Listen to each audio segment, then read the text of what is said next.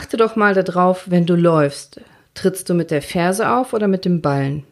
Trittst du hart auf oder weich? Rollst du den Fuß wirklich ab oder klatschst du den eigentlich so runter? Während ich das hier aufnehme, stehe ich auf einem Bein. Wie lang kannst du eigentlich auf einem Bein stehen? Hi und herzlich willkommen. Schön, dass du wieder dabei bist. Heute geht es um den Hallux valgus. Wer ist schuld am Hallux valgus? Sind wir Frauen selber schuld, weil wir hohe Absätze tragen, wenn wir diese Fehlstellung, diese Schiefstellung der Großzehe kriegen? Kennst du einen Hallux valgus oder hast du sogar einen? Bevor wir uns mit dem Thema auseinandersetzen, möchte ich noch mal ganz kurz an unser Gewinnspiel erinnern. In dieser ersten Podcast-Woche, also jetzt von Montag bis Sonntag, also bis zum 7.3. einschließlich, erscheint ja hier täglich eine Folge Gesundheit kannst du lernen. Und du hast die Möglichkeit, folgende Preise zu gewinnen. Erster Preis, eine Stunde Coaching mit mir. Zweiter Preis, dreimal nagelneue Apple AirPods der zweiten Generation. Dritter Preis, fünfmal ein Sportpaket, was ich für dich zusammengestellt habe. Und vierter Preis, fünfmal eine Relax-Geschenkbox. So kannst du mitmachen. Abonniere diesen Podcast, hinterlass mir eine ehrliche Bewertung mit deinem Namen schriftlich bei iTunes und erstell davon einen Screenshot deiner Bewertung, schick mir den auf Instagram oder per Mail. Wenn du zweimal in den Lostopf willst, dann teile meinen Podcast in deiner Instagram Story und markiere mich da drauf. Ich freue mich, dass du dabei bist und ich freue mich, dass du immer noch zuhörst und weiterhin in deine Gesundheit investieren willst. Und jetzt viel Spaß mit dem Halux valgus. Der Grund, warum ich auf einem Bein stehe, und das mache ich regelmäßig, wenn ich meine Zähne putze, ist, dass ich kein Halux valgus bekommen möchte.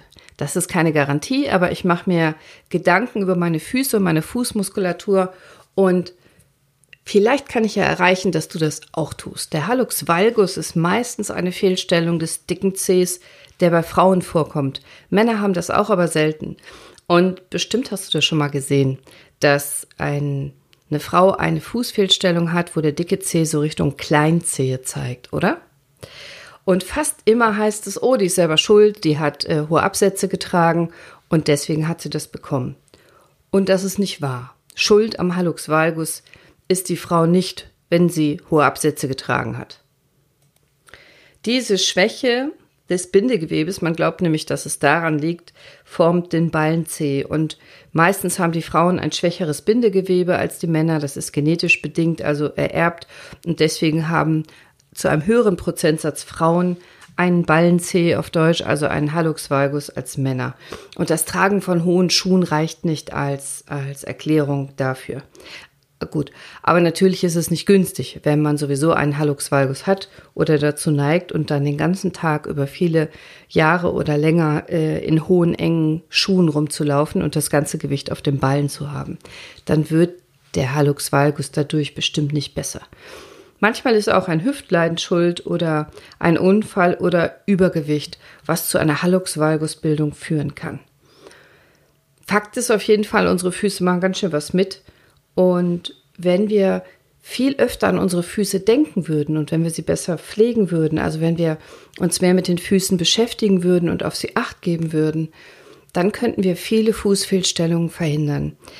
In der Regel ist es doch so, dass du auf schöne Schuhe achtest, aber nicht unbedingt auf die Pflege deiner Fußstellung, oder? Pflege deiner Füße, natürlich, das machst du bestimmt, dass der Fuß sauber ist und die Fußnägel geschnitten sind und oft wird auch die Hornhaut entfernt. Aber achtest du darauf, deine Füße zu trainieren, regelmäßig? Das tun die wenigsten von uns. Das, was ich gerade erzählt habe, dass ich auf einem Bein stehe, fördert die Fußmuskulatur. Ich trainiere dadurch meine Fußmuskulatur. Mach doch mal mit. Stell dich auf ein Bein und halte dich nirgendwo fest und schau mal, was passiert. Und du wirst merken, dass du die ganze Zeit auf dem Fuß so ein bisschen hin und her wackelst, oder? Dadurch spannst du ganz viele verschiedene Fußmuskeln in deinem Fuß an. Und jetzt mach mal die Augen zu. Kannst du überhaupt noch auf einem Bein stehen? Wie lange? Probier mal. Steh auf einem Bein und schließ deine Augen. Hm. Fall nicht um. Das trainiert noch mehr deine Fußmuskulatur und auch dein Gleichgewichtssinn, deine Koordination, weil dir jetzt die Rückmeldung über deine Augen fehlt. Der Sinn ist, dass du deine Fußmuskeln trainierst und kräftigst. Und da ich sehr, sehr wenig Zeit habe, kombiniere ich sowas total gerne. Wenn ich also sowieso morgens meine Zähne putze und da drei Minuten vorm Waschbecken stehe, dann kann ich es auch auf einem Bein tun, weil ich dadurch die Zeit nutze. Ich brauche nicht länger. Das Zähneputzen muss ich sowieso machen, aber ich stärke meine Fußmuskulatur. Wenn ich es noch stärker machen will, dann nehme ich mir ein dickes Badetuch und falte das viermal, dass ich praktisch auf so einem Kissen stehe, einen ganz weichen Untergrund habe. Und das ist noch schwieriger und fördert die Fußmuskulatur noch mehr. Es gibt noch viel mehr Übungen. Da kommen wir gleich zu. Übrigens auf High Heels laufen, also auf hohen Absätzen, Dadurch hast du das Gewicht vorne auf dem Bein. Kriegst du eigentlich eher Krallenzeh oder Hammerzeh, nicht unbedingt ein Hallux valgus, aber auf jeden Fall ist das Laufen ständig jeden Tag stundenlang auf ziemlich hohen Hacken nicht sonderlich gesund für deine Füße. Also Plateau oder Pfennigabsatz oder so spitze Pumps, Wedges, das sieht schön aus, das finde ich auch. Und ich ziehe solche Schuhe auch an, auch als Orthopädin, aber eben nicht den ganzen Tag. Und nicht stundenlang und nicht jeden Tag, sondern dann zu besonderen Anlässen. Das, das Zweite, was deinem Fuß passiert, wenn er in so hohen Absätzen steckt, ist, dass sich die Achillessehne verkürzt. Und da solltest du mit Dehnungsübungen gegenarbeiten. Hast du also einen Beruf oder einen, einen Alltag, wo du viel in hochhackigen Schuhen rumläufst, dann achte bitte darauf, dass du die Wadenmuskulatur trainierst, ein Gegentraining machst und die äh, Achillessehne, die rückwärtige Muskulatur und die Sehnen dehnst. Fußfehlstellungen sind nicht unbedingt Frauensache. Auch Männer haben Fußfehlstellungen. Die haben zwar eher einen Knicksenk-Spreizfuß, also umgangssprachlich ein Plattfuß, aber Knicksenk-Spreiz klingt eleganter, deswegen sagen wir Orthopäden Knicksenk-Spreiz. Und Männer leiden eher darunter, dass sie Arthrose haben im Großzehengrundgelenk und das Gelenk unbeweglich wird. Frauen neigen eben mehr zu diesem Hallux valgus, aber für beide gilt, Fußtraining macht großen Sinn und Fußtraining wird normalerweise nicht gemacht. Das haben wir so in unserem Alltag nicht präsent. Dass man sich bewegen soll und dass man Sport machen soll, das ist hoffentlich inzwischen schon äh, spätestens seit der Homeoffice-Zeiten gang und gäbe. Aber dass Füße Fußmuskulatur enthalten, die man konkret trainieren kann, das erlebe ich in meinem Praxisalltag, ist vielen Menschen nicht bekannt. Also zum Beispiel, dass man mit den Füßen ein Handtuch oder, oder Kleidungsstücke vom Boden hochheben kann, trainiert schon die Fußmuskulatur. Es gibt sehr, sehr gute Fußmuskelübungen und es gibt die sogenannte Spiraldynamik. Das sind bestimmte Übungen, das ist ein sehr interessantes Konzept, um die Fußmuskulatur und die ganze untere Beinachse zu kräftigen. Denn letztendlich hat eine Fußfehlstellung immer Auswirkungen auf uns. Wenn äh, verschiedene Achsen nicht stimmen, kann es sein, dass Knie, Hüfte und Wirbelsäule darüber mit fehlbelastet werden und man noch andere Probleme bekommt, nicht nur im Fuß selber. Und deswegen ist es auch gar nicht immer so gut, den ganzen Tag barfuß zu laufen. Ich höre das manchmal von Patienten, dass sie sagen, ja, aber ich laufe doch den ganzen Tag barfuß oder nur auf Socken. Das muss nicht unbedingt gut sein. Ja, von der Natur ist es vorgesehen, barfuß zu laufen, aber von der Natur ist auch vorgesehen, dass wir in der Natur leben. Also würden wir den ganzen Tag auf weichem Waldboden laufen und auf Wiese, vielleicht auf warmem Sand, dann wäre das eine ganz andere Geschichte.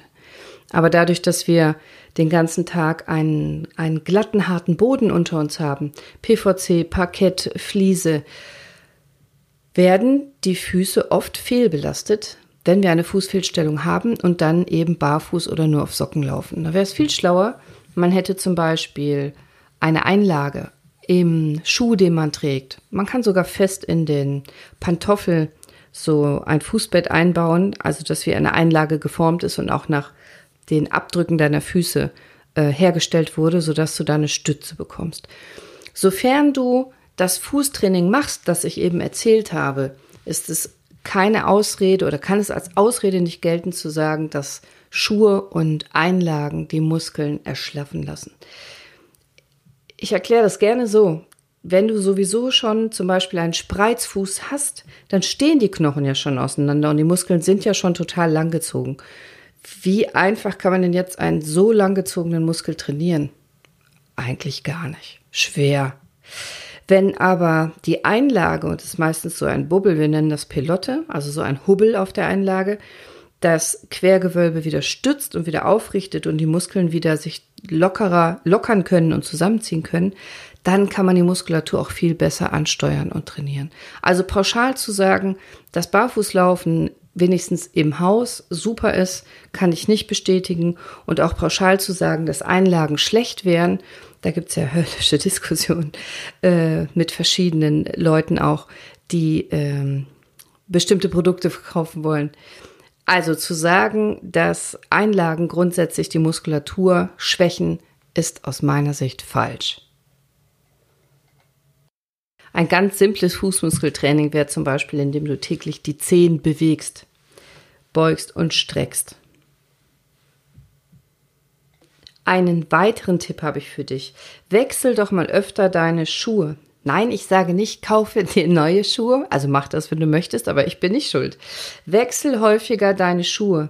Trag jeden Tag ein anderes Paar, damit der Fuß immer unterschiedlich belastet wird. Und wenn du Schuhe kaufen gehst, dann achte bitte darauf, dass der Schuh groß genug und weit genug ist. Oft kaufen wir viel zu kleine und zu enge Schuhe. Also der Fuß muss Platz haben. Der Fuß ist vorne breit und hinten schmal. Und nicht jede Schuhmode ähm, dient genau dieser Form. Bei manchen Schuhen, gerade bei Frauenschuhen, ist es andersrum. Die sind vorne ganz schmal und spitz. So ist unser Fuß aber nicht aufgebaut. Wenn du mehr tun möchtest, was ich ja großartig finden würde, dann beschäftige dich doch mal mit Spiraldynamik.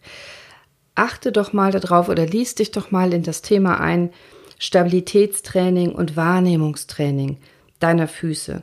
Ganz viel geht es einfach darum wahrzunehmen, wie du stehst. Wo ist deine Körpermitte, wo ist dein Becken? Ähm, die, dein Körper wird immer sehr elegant über deinen Füßen getragen, insbesondere wenn wir gehen, stehen oder wenn wir laufen.